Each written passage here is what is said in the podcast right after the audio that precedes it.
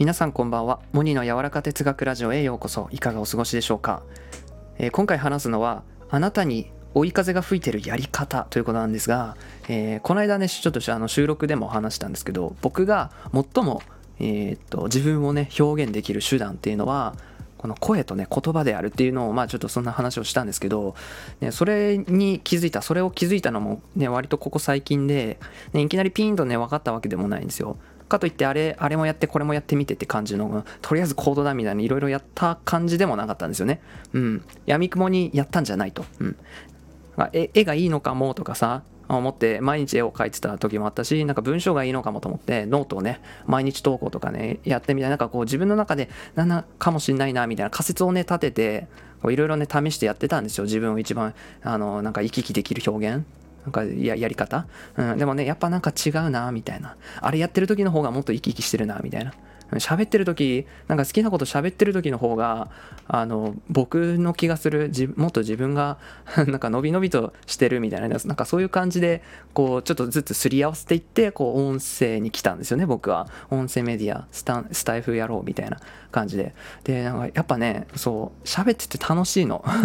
好きなこと喋って熱く語っちゃってあこいつめちゃめちゃ自分の世界入っちゃってるみたいななんかそういうゾーンに入る入ってなんか表現してる時喋ってる時が本当に楽しくてまあねスタエフもねこんなにね続くと思わなかったんですよノートもねそう20日20日ぐらいで終わったし絵もね昔から描くのは好きだったんですけどなんかねな、なんだろうな、ちょっと違うなと思ったのかな。うん。まあ、それは言っても、まあ、絵も描くし、文章も書くんですけど、そう、でも一番なんかこう、ナチュラルに自然にやりてえみたいな思って やってるのは、この音声メディアだなと思って、声で喋りだなと思ってね、そうやってなんかこう、自分の好きな表現方法、やり方を、まあ、少しずつなんかこう、なんかこう、仮説を立てて、うん、ちょっと微調整しながら、こう、到達したみたいな、そんななんかイメージなんですけど、うん。だからなんだろうな、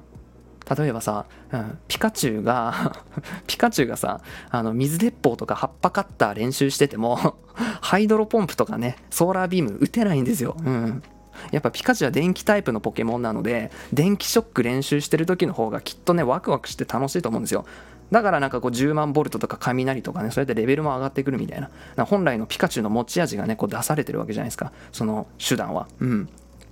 からなんだろうな。僕うんそうだね。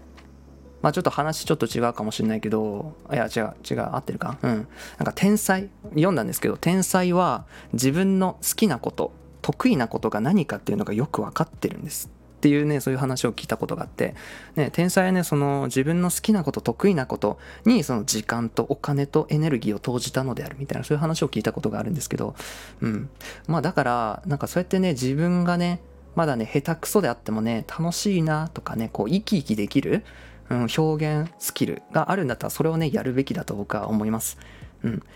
自分にね追い風が吹いてる表現っていうのを知ることは日常ね、うん、人生をねさらに幸せにしてくれるんじゃないでしょうかと、えー思いました。皆さんは自分に追い風が吹いてるやり方見つけましたか？モニの柔らか哲学ラジオ本日も最後までお聴きくださりありがとうございました。それでは皆さんいい夜を。